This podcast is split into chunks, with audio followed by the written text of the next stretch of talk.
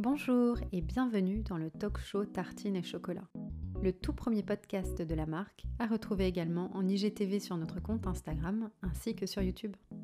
Un talk show bienveillant dédié à la parentalité. Un talk show qui vous accompagnera dans chaque étape de votre vie de parent ou futur parent.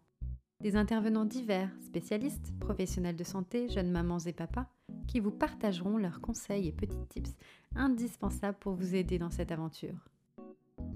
Un talk show ouvert et libre dans lequel nous vous donnerons la parole et répondrons à toutes vos questions. Ce talk show, nous le dédions à vous, parents, mais aussi et surtout à tous nos enfants, à leur bonheur et à leur épanouissement. Très bonne écoute!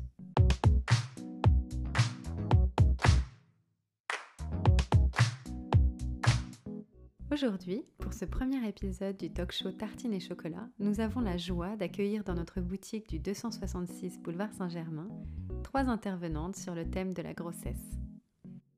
Anna, Bondy et Catherine. Elles vont vous partager leur expérience et répondront à toutes vos interrogations sur le sujet. Je viens d'apprendre que je suis enceinte. Que dois-je faire? Quels rendez-vous médicaux? Quel accompagnement? Mais aussi le changement du corps, les soins, la nutrition et le sport. Enfin, quels sont les indispensables pour préparer l'arrivée de bébé en douceur? 50 minutes pour vous guider, vous conseiller et répondre à tous vos doutes sur le plus beau rôle de votre vie.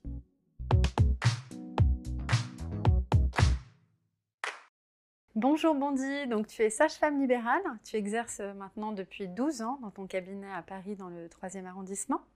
Exactement, c'est ça. Bonjour Catherine. Bonjour Hortense. Donc toi, tu es conseillère en périnatalité et tu accompagnes les jeunes parents dans les premiers mois de vie de leur bébé dans ton cabinet euh, situé en région parisienne, à Suresnes. Mhm. Donc tu es également conseillère en lactation et en portage et tu proposes des consultations sur le sommeil, l'alimentation et les rythmes de bébé.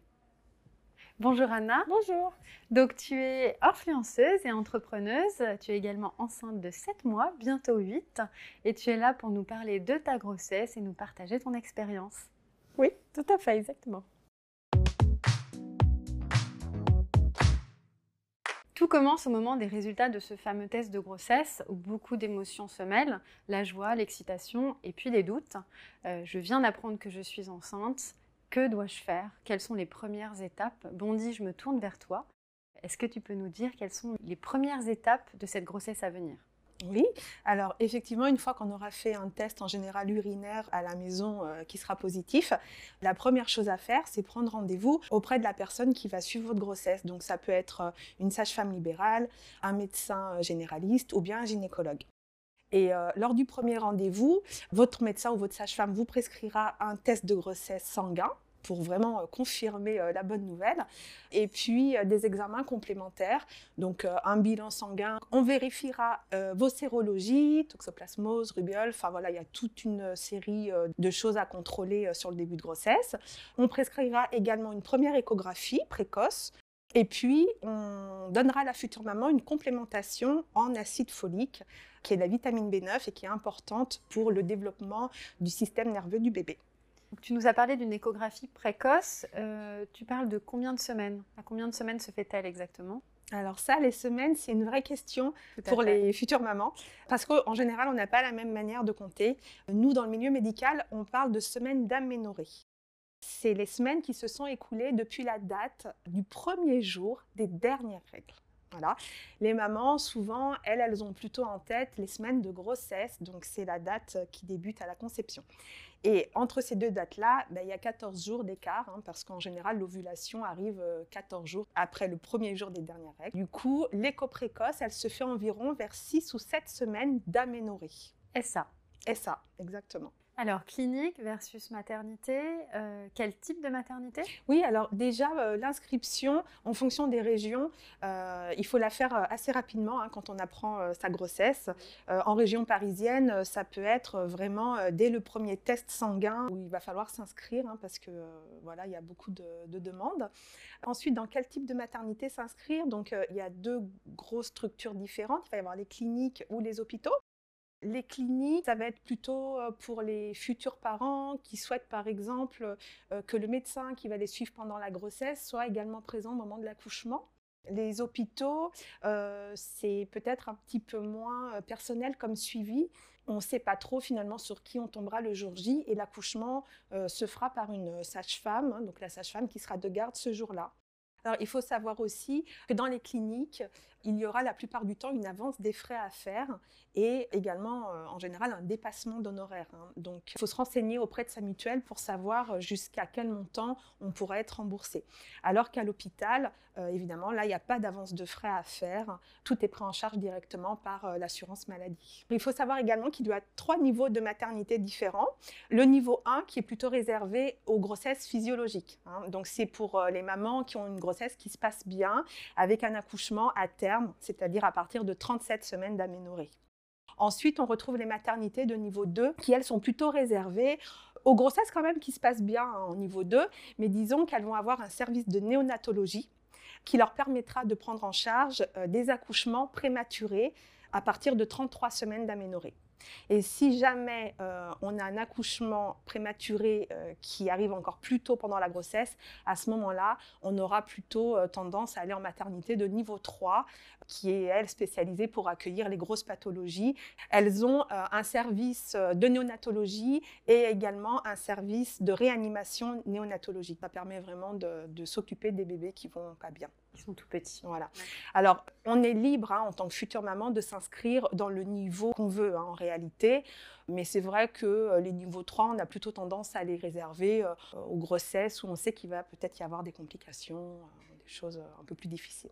Et concrètement, si je m'inscris en, niveau 1 et que malheureusement j'accouche un peu trop tôt, je perds les os à 31 ou 32 semaines et que je ne suis pas inscrite en niveau 3, que se passe-t-il? Alors les maternités de type 1 et de type 2 peuvent prendre en charge un petit bébé qui naîtrait avant 33 semaines d'aménorrhée. Les équipes sont formées pour, les pédiatres, les sages-femmes, les anesthésistes sont présents même en niveau 1 ou en niveau 2, hein, évidemment. C'est juste qu'ils ne sont pas équipés pour euh, assurer le suivi sur les jours et les semaines qui suivent. Donc, au bout de quelques heures, ils organiseront un transfert vers une maternité de niveau 3. Et est-ce que tu peux nous parler des différentes étapes euh, du suivi euh, de grossesse? Oui, bien sûr. Alors, euh, comme on disait tout à l'heure, test urinaire positif, on prend rendez-vous auprès d'un professionnel de santé qui va suivre la grossesse. Donc en général, le premier rendez-vous, il est autour des, deux premiers mois de grossesse. Ensuite, la femme enceinte sera suivie chaque mois par sa sage-femme ou par son médecin. Et lors de ces examens mensuels, on lui prescrira des bilans sanguins, la plupart du temps euh, à effectuer euh, chaque mois également. Il va y avoir la première échographie précoce dont on parlait à 6-7 semaines d'aménorrhée. Ensuite, on aura l'échographie du premier trimestre qui est à peu près à 12 semaines d'aménorrhée. L'échographie euh, morphologique qui, elle, arrive au cinquième mois de grossesse, qui est à peu près vers 22 semaines d'aménorrhée. Et la troisième échographie, hein, qui est l'échographie de croissance, on va surveiller la croissance du bébé, euh, qui elle se fait au septième mois de grossesse, environ vers 32 semaines d'aménorrhée. Donc ça, c'est pour le suivi médical qui va permettre de préparer aussi hein, l'arrivée du bébé au neuvième mois. Donc au quatrième mois, on propose aux jeunes futures mamans et jeunes futurs papas, ils sont les bienvenus, à faire un entretien prénatal précoce qui est un rendez-vous individuel qui dure à peu près 45 minutes et qui va permettre justement d'informer le futur couple euh, sur toutes les questions qu'ils peuvent avoir pendant la grossesse. Ça peut être la préparation de l'arrivée de bébé, euh, voilà, enfin voilà, toutes sortes de questions euh, qu'ils pourraient avoir à ce moment-là. Et ça va permettre également de mettre en place les cours de préparation à la naissance et à la parentalité. Quand faut-il concrètement l'annoncer au travail? Quand peut-on l'annoncer à ses proches? Y a-t-il euh, une règle à respecter? Non, en réalité, il n'y a pas de règle à respecter. Ça risque d'être des moments différents parce qu'il euh, y a des proches à qui on a envie de l'annoncer euh, tout de suite. Hein, dès qu'on a fait pipi sur la bandelette, on a envie d'appeler, je ne sais pas, sa soeur, sa meilleure amie. Voilà. Et pour le côté professionnel? Aucune obligation à déclarer sa grossesse à son employeur. Donc chaque femme enceinte est libre de l'annoncer quand elle le souhaite à son employeur. Une question qui est pas mal revenue, c'est le sujet du mode de garde de l'enfant. À quel moment faut-il s'en préoccuper? Oui, alors c'est vrai que c'est un vrai sujet. Euh, ça paraît tôt parfois pendant la grossesse de penser déjà à ça, mais en réalité, euh, on conseille aux futurs parents, dès le sixième mois de grossesse, de se rapprocher du futur mode de garde, hein, que ce soit la crèche, la nounou ou l'assistante maternelle. Et donc, Anna, raconte-nous un peu tes premiers instants quand tu as appris que tu étais enceinte. Est-ce que tu es déjà inscrite à la maternité? Raconte-nous tout ça. Alors, avec mon mari, euh, ça faisait depuis quelques mois qu'on avait les petits projets baby. Et euh, j'ai décidé de faire appel au fameux test d'ovulation. Et je ne comprenais pas parce que bon, je faisais ce qui s'était écrit, euh, essayer, je crois qu'il y avait 14 jours après le premier jour des règles, et, j'étais jamais à l'ovulation. J'ai dit, mince, est-ce que j'ai un problème ou pas? Et c'est là, complètement par hasard, que j'ai été chez mon ostéo pour un problème de dos. Et c'est là qu'il a déjà, dans un premier temps, diagnostiqué que j'avais les hanches bloquées, qui ça, du coup ça permet de, fortifier un peu la, fécondation. Et dans un deuxième temps, il m'a expliqué qu'en fait, euh, la période d'ovulation, ça peut dépendre aussi de la période de règles des femmes. Une semaine après, je suis tombée enceinte, donc euh, hyper contente. Euh, avec mon mari, bah, on avait les tests ensemble, il était devant moi, on était, on était très très heureux.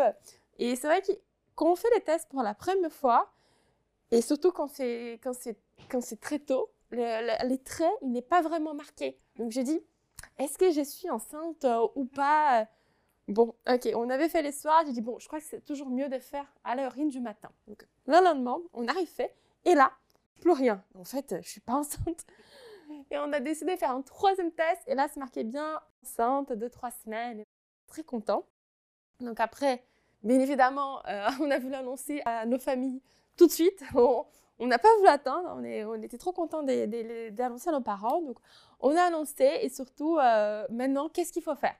Donc, euh, bah, du coup, euh, la démarche que j'ai faite tout de après, c'est d'envoyer un mail à ma gynéco que je suis très proche pour prendre un rendez-vous. C'est là, du coup, qu'elle m'a expliqué, du coup, les examens et tout, qui m'a vraiment conseillé dès le début. J'ai envoyé un mail direct, m'a pris rendez-vous. Donc, donc, voilà, maintenant, ça y est, plus que quelques semaines à attendre les revenants. Et tu es inscrite à la maternité? Oui, je me suis inscrite. Euh, alors, ma maternité, justement, il fallait attendre la première écho morphologique pour pouvoir faire son inscription. Donc, je me suis inscrite à la maternité sans félicité, que j'ai eu beaucoup de gens de mon entourage, qui ont des très bons échos. Pour moi, c'est très, important aussi d'écouter mon entourage, de savoir comment s'entourner. Il faut surtout euh, avoir pas peur de poser des questions euh, aux proches. Moi, j'avais beaucoup de chance avoir des, mes copines, on était toutes enceintes en même temps, donc on s'est guidé un peu plus. Et, voilà. Donc euh, là, je suis, très contente. Euh, je, je, passe un, j'ai passé aussi un très bon euh, début de grossesse. je n'ai pas eu beaucoup de nausées ni rien. Donc voilà, tout va bien.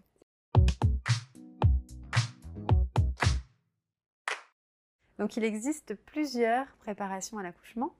Euh, est-ce que tu peux nous parler des différents accompagnements qui existent et nous euh, les décrire brièvement et nous dire quand s'inscrire? Effectivement, il y a plusieurs types de préparation. Donc, la plus classique, hein, c'est vraiment bah, la préparation qu'on va faire en groupe, euh, où on va avoir des euh, séances d'information sur l'accouchement, euh, comment gérer les choses. Donc, c'est un peu ce qu'on appelle la préparation classique, qui commence en général autour du début du septième mois de grossesse. Il faut savoir qu'il y a sept séances qui sont prises en charge et remboursées par la sécurité sociale. Voilà. Ensuite, on peut avoir d'autres types de préparation à l'accouchement, comme euh, euh, la préparation euh, par la sophrologie. Donc là, on va plutôt mettre l'accent sur les méthodes pour se détendre, se relaxer avec la respiration, la visualisation des différentes parties du corps et la détente musculaire. On a aussi l'aptonomie. Donc ça, c'est un petit peu différent. C'est vraiment une approche sensorielle euh, où on va aller à la rencontre du bébé, qui se fait en couple. Là, on n'est pas en groupe. Hein. Euh, qu'on peut commencer très tôt hein, dans la grossesse, dès le début du quatrième mois. Et par différentes petites pressions toutes douces sur le ventre, on va euh, appeler le bébé un petit peu à communiquer avec nous. ça, ça plaît beaucoup aux papas parce que ça leur permet d'interagir avec leur bébé finalement très tôt dans la grossesse. Et on apprendra aussi différentes choses qui pourront nous servir euh, le jour de l'accouchement et même euh, pour l'après aussi, hein, avec l'aptonomie. On va avoir l'hypnose prénatale. Donc ça, c'est une technique qui est arrivée il y, a, quelques années en France. On en parle beaucoup, surtout pour accoucher euh, sans péridurale. Et euh, l'hypnose bah, va permettre de se mettre dans un état de conscience légèrement modifié. Hein. mais euh, voilà, ça va permettre de gérer la douleur hein, des contractions. Comment on arrive dans cet état de conscience-là? Bah, Ça va être avec des enregistrements d'une voix assez apaisante, hein, comme on peut imaginer un petit peu. Euh, voilà. Et des visualisations, de la respiration également Et du coup, la maman va réussir à mettre en place cette méthode toute seule le jour où elle accouchera pour gérer ces douleurs de contraction. Donc c'est une méthode qu'on peut débuter dès le quatrième mois de grossesse parce que ça va prendre du temps avant de réussir à bien mettre en place les choses. Il y a également la préparation en piscine. Ça, c'est très chouette hein, pendant la grossesse parce que bah, il va y avoir l'effet de l'eau. Plus les mois avancent et plus on se sent euh, un peu plus euh, lourde. Euh, donc, dans l'eau, on va pouvoir faire des exercices pour s'étirer, se détendre, apaiser les petits maux de dos, de jambes lourdes. Et on va également pouvoir travailler de manière très ludique la respiration en allant s'asseoir au fond de la piscine, en faisant des petits exercices de ce type-là. C'est pareil, on peut commencer assez tôt dans la grossesse, dès qu'on en ressent l'envie et le besoin. Comme autres différents types de préparation à l'accouchement, on peut également retrouver le chant prénatal. Il ne faut pas croire que c'est réservé aux mamans euh, qui chantent juste, euh, voilà. L'idée du chant prénatal, donc effectivement, on va chanter, euh, mais on va apprendre surtout à faire des sons graves. Hein. Ça, ça va être hyper intéressant. Déjà parce que c'est le bébé perçoit ces sons-là il perçoit la gravité en fait dans les sons extérieurs, donc euh, il va directement être réactif à ce type de son. Et puis pour l'accouchement, ça va, les sons graves vont abaisser le seuil de douleur euh, de la maman pendant les contractions. Et il y a un effet direct aussi entre euh, la voix, les sons qu'on va émettre et le périnée. Hein. Et les sons graves vont permettre un relâchement du périnée qui va du coup faciliter le passage euh, du bébé euh, au moment de la sortie euh, de l'enfant. Voilà, donc c'est chouette. Et pour s'inscrire en champ prénatal, on peut vraiment débuter très tôt dans la grossesse, hein, dès deux mois de grossesse, on peut le mettre en place. Et chose intéressante, il y a des cours de champ prénatal qui sont ensuite dédiés aux jeunes mamans qui peuvent venir avec leur bébé. Un autre type de préparation à l'accouchement, c'est le yoga prénatal. Donc ça, c'est assez euh, connu. Ça va permettre, euh, alors on peut le mettre en place euh, très tôt, dès le début de la grossesse, mais il faut quand même se méfier d'aller dans un cours qui soit vraiment réservé aux futures mamans. Hein. Ou alors bien informer son prof de yoga qu'on est enceinte parce que les premiers mois, ça ne va pas se voir. Et pourtant, dès le départ, il va y avoir des positions qui seront déconseillées aux femmes enceintes. Hein. Les torsions, les positions on a la tête en bas, des choses comme ça. Et le yoga prénatal, bah, ça va vraiment permettre de se maintenir en forme tout le long de la grossesse, de travailler son souffle et de travailler son périnée. Hein, parce que euh, en yoga, on, voilà, on inclut le périnée euh, dans les exercices, dans les différentes postures. Et euh, ça, c'est top également pour l'accouchement. Et donc, auprès de qui faut-il s'inscrire pour ces différentes méthodes? Là, on a deux options. Soit on reste dans le cadre euh, des cours de préparation à l'accouchement euh, pris en charge par la sécurité sociale et du coup, on va pouvoir s'adresser à une professionnelle de santé. Hein. donc, ce sont en général les sages-femmes qui proposent ces différents types de préparation. Hein. elles sont formées en plus hein, de leur formation euh, de base. Ou sinon, on peut également ensuite directement s'inscrire auprès de spécialistes des différents types de méthodes. Mais voilà, là, il faut savoir qu'il n'y aura pas de prise en charge de l'assurance maladie. Une autre méthode euh, très intéressante pour préparer l'accouchement et euh, également pour être bien pendant la grossesse, c'est l'acupuncture. On connaît à peu près tous, hein, ça va être différents points sur le corps euh, qui vont être stimulés par des petites aiguilles ou en chauffant la zone et qui vont permettre soit de soulager des maux de grossesse ou soit en fin de grossesse qui vont permettre de régler certaines situations comme un bébé en siège qu'on aimerait retourner, des contractions qui tardent à arriver quand on on arrive sur les derniers jours, euh, voilà, des choses comme ça. Donc euh, euh, c'est très intéressant également. Et pour un accouchement sans péridurale, est-ce qu'il y a un accompagnement recommandé? Alors, dans les différents types de préparation qu'on a cités, pas spécifiquement, j'ai envie de dire, parce que le but de toutes ces préparations, c'est d'amener la femme à prendre confiance en elle, hein, confiance en ses capacités d'accoucher, et puis l'aider aussi à lâcher prise le jour J, parce que ça va se jouer beaucoup là-dessus. Donc on peut le retrouver finalement dans, les différents types de préparation à l'accouchement. Ce qui va être important, c'est que la future maman euh, fasse part de son projet d'accouchement sans péridurale à la personne qui va s'occuper d'elle pendant sa grossesse pour euh, bah, justement pouvoir en discuter, peut-être euh, lire des livres qui vont l'inspirer, regarder des documentaires qui vont l'inspirer sur l'accouchement sans péridurale. Bien préparer le futur papa également, hein, qu'il ait les petites clés, les petites choses à faire pour aider sa femme le jour J. Voilà, à mon, sens, c'est c'est ça qui sera vraiment important. Catherine, est-ce qu'il y a un suivi particulier pendant la grossesse lorsqu'on a un projet d'allaitement? Ah oui, tout à fait. C'est important de se préparer avant l'arrivée du bébé. on va proposer ça plutôt à partir du septième mois de grossesse. Parfois, c'est un peu trop tard hein, si la maman est amenée à coucher prématurément. Donc autant qu'elle ait les outils, les bons outils avant d'arriver à la maternité, que le bébé soit là. Donc on va parler euh, surtout des rythmes du bébé, parce que ça, ça me paraît très important. Hein, d'expliquer un petit peu comment le bébé, euh, bah, comment le bébé fonctionne en fait. Hein. ce bébé qui a passé euh, neuf mois dans un univers aquatique, bercé en continu, alimenté par le placenta, et eh bien là, bon, il va se passer évidemment des choses à la naissance, hein, beaucoup de proximité, beaucoup de peau à peau. Expliquer à la maman que c'est vraiment très très important cette proximité pour que l'allaitement se mette en place. Donc on va pouvoir parler des rythmes, on va parler évidemment des différentes phases de la lactation. Hein. On va parler également de tout ce qui est position d'allaitement, euh, du matériel, même s'il faut très peu de matériel. Hein. Lorsqu'on allaite, on n'a pas besoin de tout un tas d'accessoires. Et puis euh, de l'accompagnement que la maman peut avoir. Donc un réseau de mamans, c'est intéressant. Hein, des associations, euh, mais en tous les cas, trouver les bonnes informations et trouver les bonnes faits hein, pour être accompagné, notamment des mamans allaitantes et des professionnels formés à l'allaitement. Et donc, euh, à qui faut-il faire appel?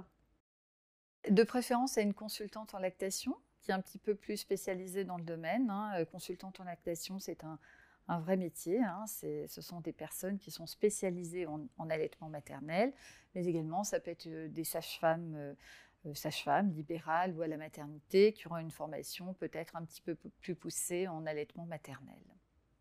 Et donc toi, Anna, quel suivi as-tu euh, choisi? Euh, quelle préparation à l'accouchement euh, fais-tu? Je suis suivie par un ostéopathe que je les vois une fois tous les mois. C'est important de savoir que l'ostéopathe, il faut vraiment attendre au bout de trois mois et demi euh, avant de les voir parce que sinon ça peut, ça peut mettre les bébés en danger. Donc moi, je suis suivie par l'ostéopathe depuis trois mois et demi qui utilise des, pratiques ancestrales chinoises qui aident à, à faciliter la communication avec les bébés. Et en parallèle de ça, je pratique également du yoga prénatal qui m'aide à me maintenir en forme.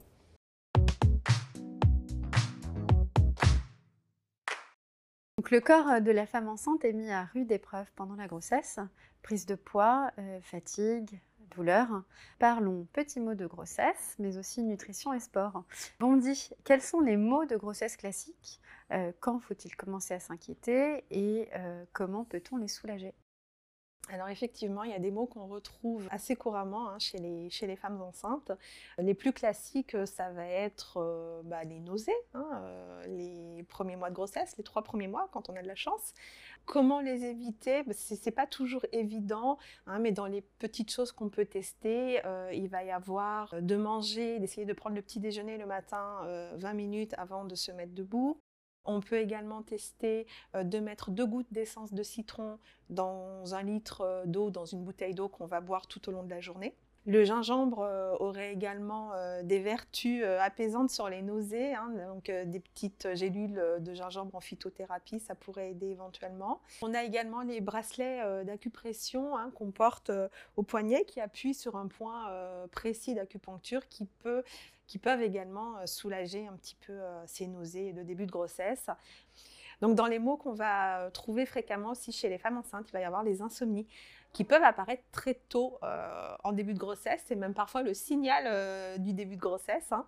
Alors c'est un petit peu, voilà, c'est pas évident hein, de traiter les insomnies pendant la grossesse parce qu'évidemment, au niveau médicaments, on est un petit peu limité. Ce qu'on peut faire, c'est vraiment essayer de, faire des choses qui vont nous détendre un petit peu le soir, la respiration, des petits exercices de yoga, voilà, des choses comme ça, et ne pas hésiter à en parler euh, soit au médecin, soit à la sage-femme qui suit la grossesse. Les jambes lourdes, les jambes lourdes, c'est un vrai sujet pendant la grossesse.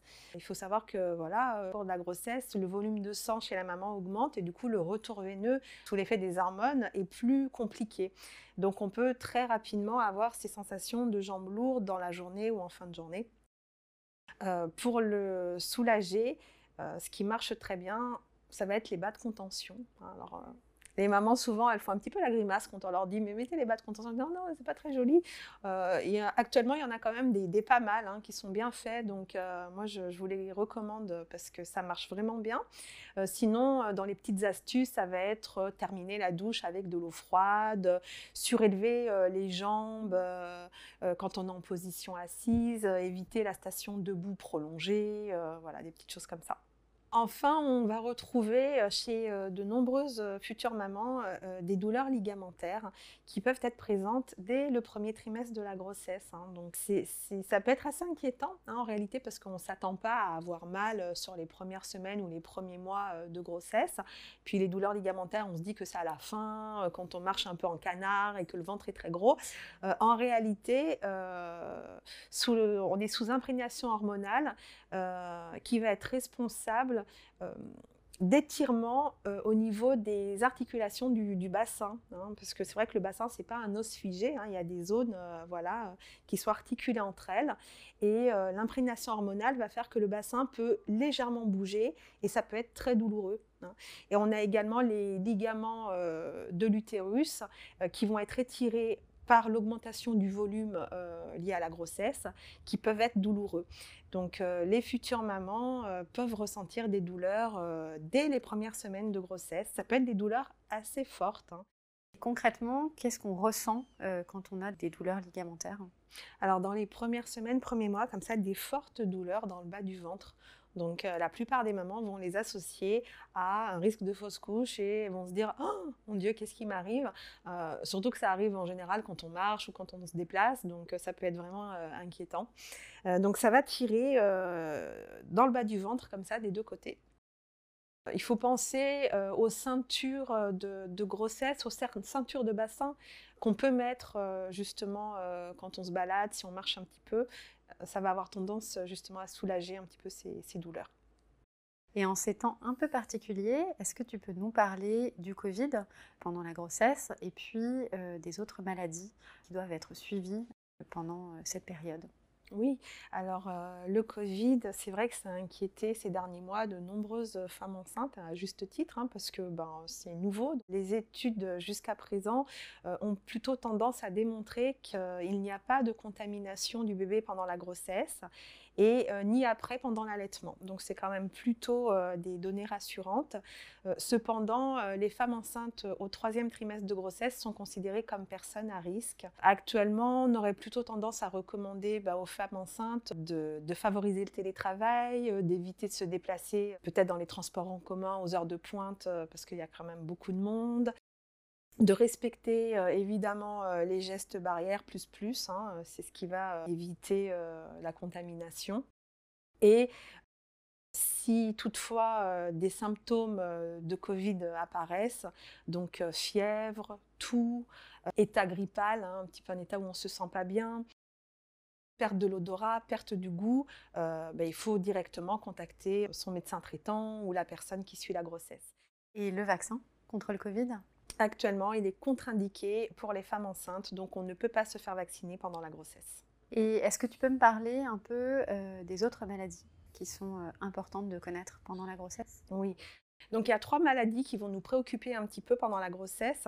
La première, c'est la toxoplasmose. Hein. c'est un parasite qui est présent euh, dans la terre et chez les chats. Hein. Donc c'est vrai que si on vit avec un chat, il y aura des mesures de précaution à prendre. Pour surveiller la toxoplasmose, on va euh, faire une prise de sang, euh, parfois avant même la grossesse, hein, en bilan préconceptionnel ou sinon en tout début de grossesse, pour s'assurer euh, du statut sérologique de la maman. Et les mamans qui ne seront pas immunisées, eh bien, chaque mois, jusqu'à l'accouchement, on va surveiller qu'elles restent bien négatives justement à cette toxoplasmose pour éviter euh, de l'attraper, hein, comme je vous disais tout à l'heure, donc si on a un chat, eh bien, il va falloir euh, éviter de toucher la litière ou sinon mettre des gants. Et vu que c'est un parasite qu'on retrouve également dans la terre, il est hyper important de bien laver les fruits, les légumes qu'on va consommer et de bien faire cuire également euh, la viande qu'on va manger. Hein. Donc pas de viande saignante pendant la grossesse si on n'est pas immunisé contre la toxoplasmose. Ensuite, il va y avoir la listeria. Hein, La listeria, donc, c'est une bactérie euh, alimentaire qui résiste au froid. Donc, il ne faut pas se dire, oh ben, euh, j'ai mis euh, la charcuterie au frigo le pâteau au frigo, donc c'est bon, euh, je peux consommer. Non, on va éviter tout ce qui est charcuterie artisanale, charcuterie salée, séchée. Et à nouveau, on conseille de bien faire cuire la viande, les poissons et les fruits de mer pour éviter euh, d'attraper la listeria. hein. Au niveau des symptômes, la listeria, euh, ça va être une fatigue, de la fièvre et des contractions. hein. Donc nous, euh, on est tout de suite en alerte chez une maman qui va présenter une forte fièvre pendant la grossesse et des contractions. On va vraiment rechercher la listeria. Et enfin, la dernière de ces maladies, c'est le CMV, hein, le cytomégalovirus, qui est un virus qui est surtout porté par les petits-enfants, les moins de 3 ans. Euh, donc, les femmes qui risquent de l'attraper sont plutôt les professionnels euh, de la petite enfance. hein. Et ce virus-là, on les retrouve dans les différentes sécrétions du corps. hein. Donc, les urines, euh, si on mouche l'enfant, dans la salive. Donc, il faut vraiment prendre des mesures d'hygiène assez importantes quand on travaille avec des enfants en bas âge et qu'on est enceinte. Et Bondy, est-ce que tu peux nous faire un récapitulatif de tous les interdits euh, quand on est enceinte? Oui, alors euh, au niveau alimentaire, il va y avoir l'alcool, hein, donc pas d'alcool pendant la grossesse, Euh, pas de poisson cru, viande crue, crustacés, fruits de mer crus, hein, ça c'est interdit, il faudra attendre quelques mois. Pas d'œufs crus non plus, hein, les œufs doivent être consommés cuits. Au niveau des légumes et des fruits, c'est autorisé, mais il faut que ce soit bien lavé, euh, idéalement avec de l'eau euh, vinaigrée. Et enfin, les fromages euh, à base de lait cru, hein, qui sont non pasteurisés, sont déconseillés également pendant la grossesse pour le risque de toxoplasmose et de listeria. Et ensuite, pour les autres interdits dans la vie quotidienne, il va y avoir l'automédication. On oublie pendant la grossesse. Il vaut mieux contacter euh, sa sage-femme ou son médecin pour savoir si on a le droit de prendre un médicament ou de consulter le site du CRAT, hein, euh, C-R-A-T, euh, qui est très bien fait. hein, c'est un site de pharmacovigilance et qui va vous dire si tel ou tel médicament peut être pris pendant la grossesse ou pendant l'allaitement. Dans les gestes du quotidien, bah, faire attention à tout ce qui va provoquer des risques de chute. Donc, euh, mode de transport, on se méfie si on est en ville, euh, vélo, scoot. Moi, j'ai tendance à le déconseiller à mes patientes parce que euh, voilà, on n'est pas à l'abri bah, malheureusement d'un accident ou d'une chute. Ensuite, on va éviter de porter des choses lourdes, hein, par exemple. Donc, euh, c'est souvent un moment où on déménage la grossesse. Donc, c'est pas à la future maman de porter les cartons. Au niveau du sport, euh, on va déconseiller euh, tous les sports qui sont un petit peu bruts, donc pas d'impact, par exemple, hein, pas de course à pied. On en parlait tout à l'heure, mais certains types de yoga un peu dynamiques euh, qu'on va déconseiller également. Pas d'entraînement physique intense. Euh, tout ce qui est cardio, euh, on va limiter parce que les mamans ont déjà le cœur qui bat plus vite euh, pendant la grossesse. Donc euh, plutôt des sports doux. hein. on va recommander plutôt des sports euh, natation, des choses douces comme ça. Anna, est-ce que tu peux nous parler un peu sport et nutrition? Nous partager ton expérience? Alors, côté sport, moi j'ai toujours été quelqu'un de dynamique, donc pour moi c'était important de rester dynamique pendant la grossesse. Je pense que c'est pas parce qu'on est enceinte qu'on est malade et qu'il faut que s'arrêter. Justement, je pense que c'est très important. Et de plus en plus, vers la fin de la grossesse, je me suis tournée vers des sports plus doux, donc euh, du yoga euh, prénatal, des sports plus spécialisés, beaucoup de méditation, parce que je pense que la méditation elle nous aide beaucoup à être apaisés. euh, et ça aide aussi également à apaiser et calmer les, les bébés. Alors, côté alimentation, euh, moi, je partais sur le principe que je ne voulais pas être frustrée, je ne voulais pas m'en priver. Donc, euh, moi, je, mange à ma faim. Après, j'ai toujours été quelqu'un qui, qui j'ai toujours aimé manger assez équilibré, assez sain. Donc, ça n'a pas changé. Je n'ai pas eu des envies particulières. Euh, mais je pense que c'est, que c'est important de ne pas être frustré, de ne pas avoir peur de la prise des poids. Faut quand même, bien sûr, il faut, rester cohérent. Mais euh, je pense que le plus important, c'est pas être frustré. Quand j'ai envie de manger du chocolat, bah, je mange du chocolat. Et euh, moi, c'est ce que j'ai fait surtout attention à un moment donné. C'est que quand j'ai fait ma prise des seins, j'étais au seuil de la diabète gestationnelle. Mais bon, je touche du bois. Heureusement, quand j'ai fait les fameux tests horribles, euh, c'était négatif. Donc, euh, j'ai quand même fait attention à manger plus du changer, par exemple, du chocolat avec euh, des amandes, de oléagineux. Mais sinon, pour moi, c'était important de ne pas manger deux fois plus, mais deux fois mieux. Enfin, nous allons parler soins et cosmétiques. Nous avons cherché à recommander le meilleur et en tant que jeune maman, euh, j'ai voulu vous partager ces trois marques qui ont accompagné toute ma grossesse. Oh My Cream, ce concept store qui propose de nombreuses marques, nous l'avons sélectionné tout simplement euh, puisqu'il propose une alternative saine à tous vos rituels beauté et soins. Et surtout, énorme point positif, sur chaque fiche produit, vous allez retrouver la compatibilité ou non compatibilité de ce produit pour une femme enceinte ou allaitante, ce qui est euh, particulièrement intéressant et rassurant quand on est enceinte. On vous a donc préparé une petite sélection des indispensables euh, à retrouver sur le site de Oh Cream, une nouvelle routine beauté plus saine, avec des compositions plus clean et transparentes, une crème de nuit qui atténue euh, les effets du masque de grossesse. Et puis des produits du quotidien, euh, plus clean, le déodorant, le gel douche, le vernis. Et enfin, petit plus, la poudre de bain nourrissante qui peut être versée dans le bain pour hydrater le corps pour un bain de détente le soir. La sélection de produits NEA, une marque bio, naturelle et made in France, qui a été développée par des professionnels de la maternité c'est une, gamme de produits qui est extrêmement bien tolérée sur euh, les peaux euh, sensibles et qui est même utilisée en néonate sur les petits prémas.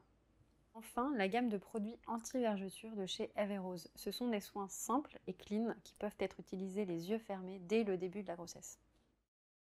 Bondy, d'ailleurs, à quel moment recommandes-tu d'utiliser les soins anti-vergeture? Dès le début de la grossesse en réalité parce que euh, l'idée ça va être d'hydrater un maximum euh, la peau avant qu'elle soit étirée euh, par la croissance du bébé. Donc dès qu'on apprend qu'on est enceinte, hein, on peut commencer à masser la peau du ventre, des hanches, des fesses et des cuisses avec une huile anti-vergéture et penser également à beaucoup boire hein, parce que l'hydratation de la peau ça marche aussi par l'hydratation interne du corps.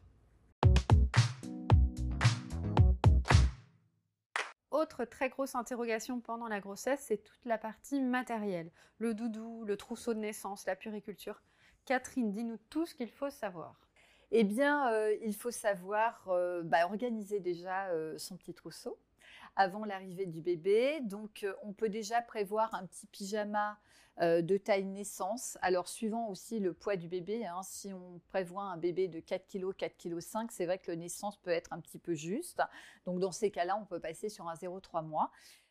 Mais pour un bébé de poids normal, hein, de 3 kg, eh bien, euh, voilà, un pyjama naissance est tout à fait adapté. Ce qui va être important également, c'est de regarder l'ouverture du pyjama. Hein. Donc, un pyjama qui s'ouvre sur le devant euh, par des petites pressions, ainsi qu'au niveau de l'entrejambe ce qui va faciliter évidemment le change.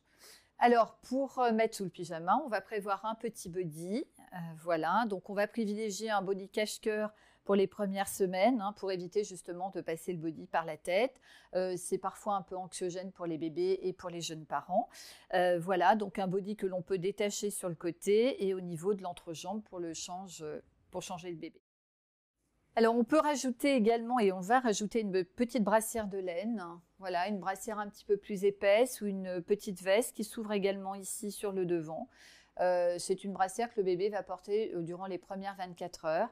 Encore une fois, le pot à pot est recommandé, mais lorsque la maman devra euh, ben, euh, peut-être se reposer, elle recouchera le bébé dans son berceau. Et c'est vrai que les premières 24 heures, le temps que le bébé régule sa température, on va le, couvrir un petit peu plus. Hein. Donc, euh, on prévoit une petite brassière ainsi qu'un petit bonnet. Voilà, soit un bonnet en coton, soit un bonnet en laine en hiver. Mais après, ça, c'est vous qui choisirez la matière suivant, suivant la saison.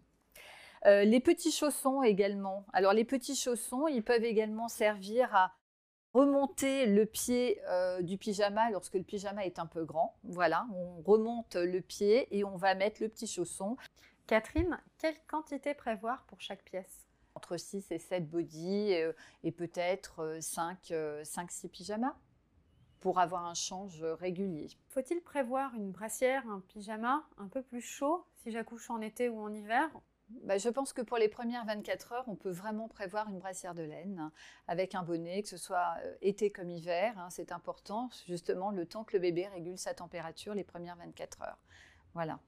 En parallèle, évidemment, comme je disais, du pot à pot qui va permettre au bébé de réguler sa température. Pour le, tout ce qui est matériel de périculture et notamment euh, ben, la gigoteuse, hein, la gigoteuse que l'on va emmener évidemment à la maternité pour couvrir le bébé, donc pas de couverture, hein, les recommandations, euh, une gigoteuse à pression et puis une gigoteuse à la taille du bébé, hein. c'est-à-dire qu'on va prévoir une petite gigoteuse naissance euh, au départ et le nid d'ange qui sert à transporter l'enfant dans le cosy et dans la poussette. Pour le trousseau, vous pouvez prévoir deux gigoteuses et un nid d'ange. Ensuite, nous avons également la cape de bain qui est indispensable. Voilà, pour la sortie du bain. Il n'y a qu'une seule taille, donc ça on peut prévoir peut-être, euh, moi je dirais deux, voire trois capes de bain. Euh, ensuite, le petit bavoir ou les bavoirs. Alors ça, c'est vrai que l'on change euh, relativement souvent, donc euh, en prévoir peut-être 6 ou 7. Hein, et puis comme ça, ça vous permet d'avoir un change. Alors ensuite, vous avez le linge. Le linge que vous allez pouvoir utiliser soit pour euh, pratiquer le bain enveloppé, pour envelopper tout simplement le bébé après avoir fait du pot à pot, poser le linge sur votre épaule lorsque le bébé a besoin de faire un roux ou parfois des petites régurgitations pour protéger vos vêtements. Et combien faut-il prévoir de linge? Eh bien 6-7.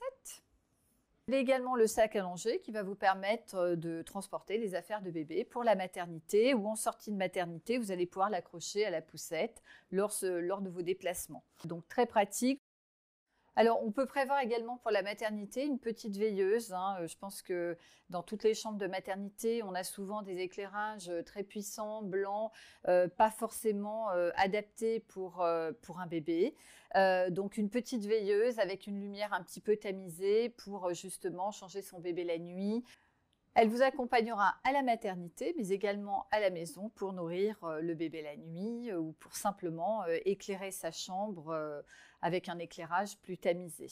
Alors Catherine, est-ce que tu peux nous parler de l'aménagement de la chambre de bébé? Oui, bien sûr, l'aménagement c'est important, euh, puisqu'on va essayer d'organiser les choses hein, de façon à ce que ce soit pratique et à la fois sécure. Donc, euh, on peut très bien avoir une table allongée avec un matelas allongé, là posé sur un meuble, ce qui permet d'avoir les affaires euh, du bébé à proximité sans avoir à changer de pièce. Hein, il est bien recommandé de ne jamais laisser un bébé seul sur une table allongée, même un nouveau-né. Un nouveau-né peut se retourner. Donc, euh, on va essayer d'organiser les choses de façon à, laisser le bébé dans un espace sécure. Une panière que l'on peut utiliser pour ranger les couches du bébé, les produits de soins, une petite trousse également. Donc le couffin est, un couchage tout à fait adapté pour un nouveau-né, hein, puisqu'il est euh, petit, réduit, le bébé se sent en sécurité.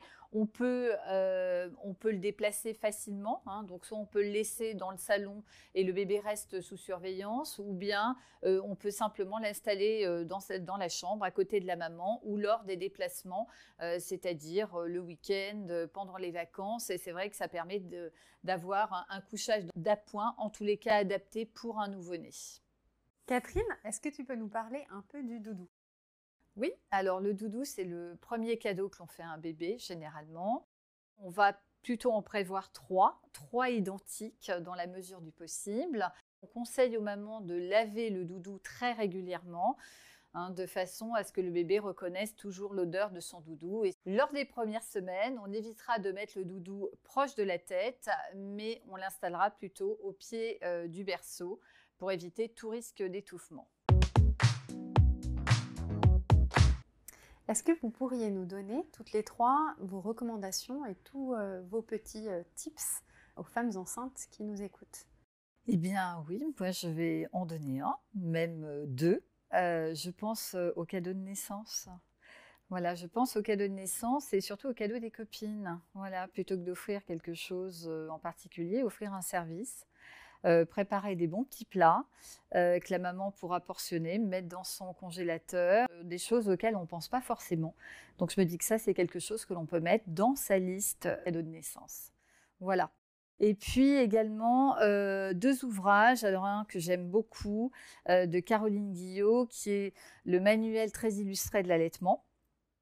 Voilà, où là, la maman va retrouver eh bien, tout ce que, toutes les problématiques ou pas que l'on rencontre au démarrage de l'allaitement, les positions, il y a des tas d'explications sur la montée de lait, les petits bobos que l'on peut avoir au démarrage ou autre. Et puis celui-ci sur la magie, la magie du nouveau-né. Alors c'est un livre sur les compétences du nouveau-né. Et ça, c'est vraiment un ouvrage que je recommande à tous les jeunes parents parce que ça permet de comprendre un petit peu le fonctionnement euh, de ce bébé. Voilà. Anna? Alors, euh, si j'ai des tips que j'ai à donner, c'est que lors du cinquième mois des grossesses, c'est le moment que les bébés commencent à écouter les bruits de l'extérieur. Donc moi, j'ai commencé à porter, bon, je ne l'ai pas avec moi aujourd'hui, mais sinon je les porte assez souvent. Ça s'appelle bolet de grossesse. C'est une ancienne tradition qui fait, qui fait un petit bruit qui apaise les bébés. Et du coup, lorsque la maman porte, lorsque les bébés euh, est encore dans les ventres, et une fois que la maman aura accouché, on le met à l'intérieur d'une peluche et on met près de son, euh, près de son berceau, comme ça, ça va l'écouter, ça va lui rappeler les bruits qu'il écoutait quand il était encore dans les ventres et ça va l'apaiser, l'aider à dormir. Et le deuxième tip que j'ai à donner, c'est faire du drainage. Pour moi, ça, c'était essentiel parce que d'un côté esthétique, pour éviter tout ce qui est tension et jambes lourdes, mais il faut savoir aussi que les drainages aident à l'oxygénation. Donc ça aide à la maman et au bébé à renforcer leur système immunitaire. Donc c'est très important de faire du drainage toutes les semaines, bien sûr, avec une personne spécialisée, surtout aux femmes enceintes, euh, c'est important. Pour finir, euh, en termes d'application sur les smartphones, il y a l'application euh, Grossesse Plus. Moi, c'est ce que j'adore, c'est qu'on a la photo des fruits pour accompagner la taille du bébé, comment ça évolue. Et en plus de ça, il donne plein, plein, plein de tips super sympa. moi, j'ai téléchargé dès le début et c'est assez marrant. Je vous conseille aux mamans. Merci beaucoup, Anna. Et Bondy, est-ce que tu peux nous donner euh, tes petits tips à toi pour les futures mamans? Oui, oui, oui. Alors moi, je vais m'adresser aux partenaires. Je les encourage vraiment à être présents euh, au moment des cours de préparation à l'accouchement parce que euh, ce seront les personnes repères hein, le jour de, la naissance et du coup, mamans pourront s'appuyer sur leur présence. Et puis, une bonne nouvelle aussi, hein, c'est qu'à partir du 1er juillet, le congé paternité va être allongé. Hein, et du coup, le partenaire pourra dorénavant avoir en tout 28 jours de congé au lieu des 14 actuels. Et une dernière petite chose, euh, pour euh, aider euh, les futures mamans le jour de l'accouchement hein, à gérer leurs contractions, deux livres intéressants. Donc, La naissance naturelle Dina Megas King, hein, qui raconte les aventures et les accouchements de nombreuses mamans. Donc c'est très inspirant, avec une préface très intéressante qui a été écrite par le docteur Michel Audin.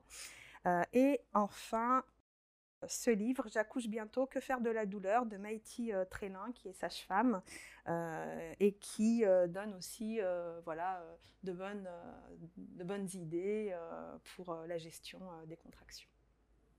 Et une dernière chose à laquelle je pense, un site euh, internet euh, vraiment euh, très riche, Quantique Mama, hein, qui est tenu par une sage-femme canadienne et qui est vraiment super. Un grand merci à toutes les trois et demi pour ce partage d'expérience et tous ces tips donnés. Un grand merci pour les femmes qui nous écoutent. Et puis, je te souhaite une très belle fin de grossesse et une très jolie rencontre avec ton petit garçon. Merci beaucoup. merci Hortense. Merci Hortense.